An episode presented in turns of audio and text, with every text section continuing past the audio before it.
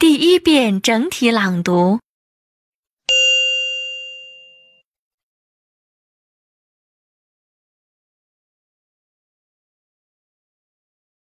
American schools begin in September after a long summer holiday. There are two terms in a school year. The first term is from September to January, and the second is from February to June. Most American children begin to go to school when they are five years old. Most students are 17 or 18 years old when they finish high school. High school students take only four or five subjects each term. They usually go to the same classes every day. And they have homework for every class. After class, they do many interesting things. After high school, many students go to college. They can go to a small one or a large one. They usually have to give a lot of money. So many college students work after class to get the money for their studies.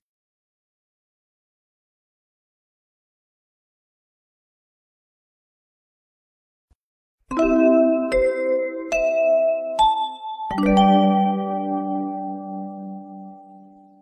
二遍分解式朗读。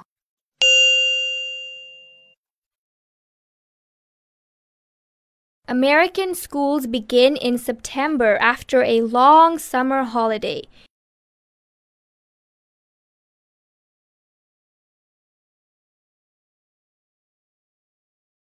There are two terms in a school year.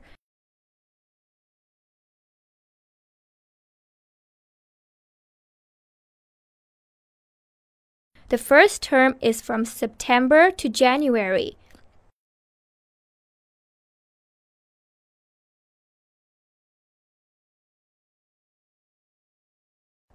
and the second is from February to June.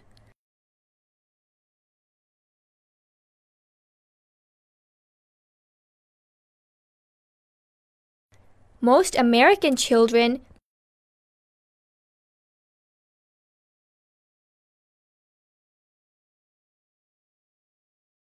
begin to go to school when they are five years old.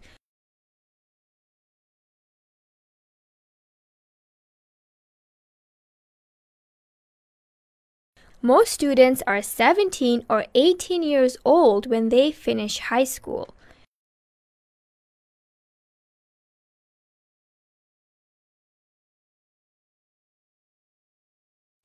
High school students take only four or five subjects each term.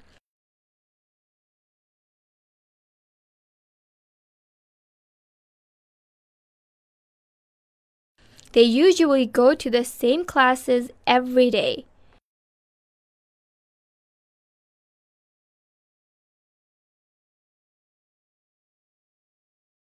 And they have homework for every class. After class, they do many interesting things.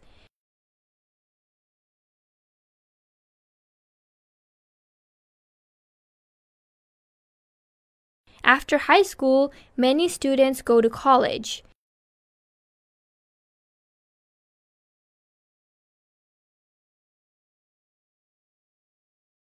They can go to a small one or a large one.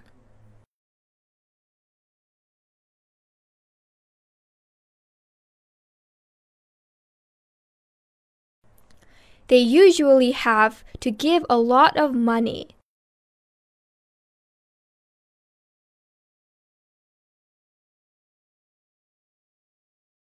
So many college students work after class to get the money for their studies.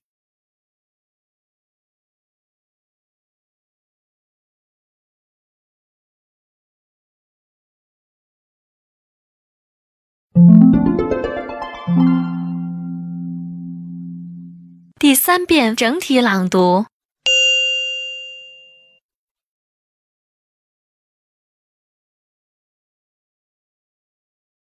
American schools begin in September after a long summer holiday.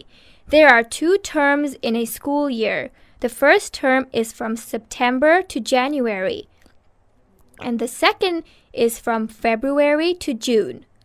Most American children begin to go to school when they are 5 years old. Most students are 17 or 18 years old when they finish high school. High school students take only 4 or 5 subjects each term. They usually go to the same classes every day. And they have homework for every class. After class, they do many interesting things. After high school, many students go to college. They can go to a small one or a large one. They usually have to give a lot of money. So many college students work after class to get the money for their studies.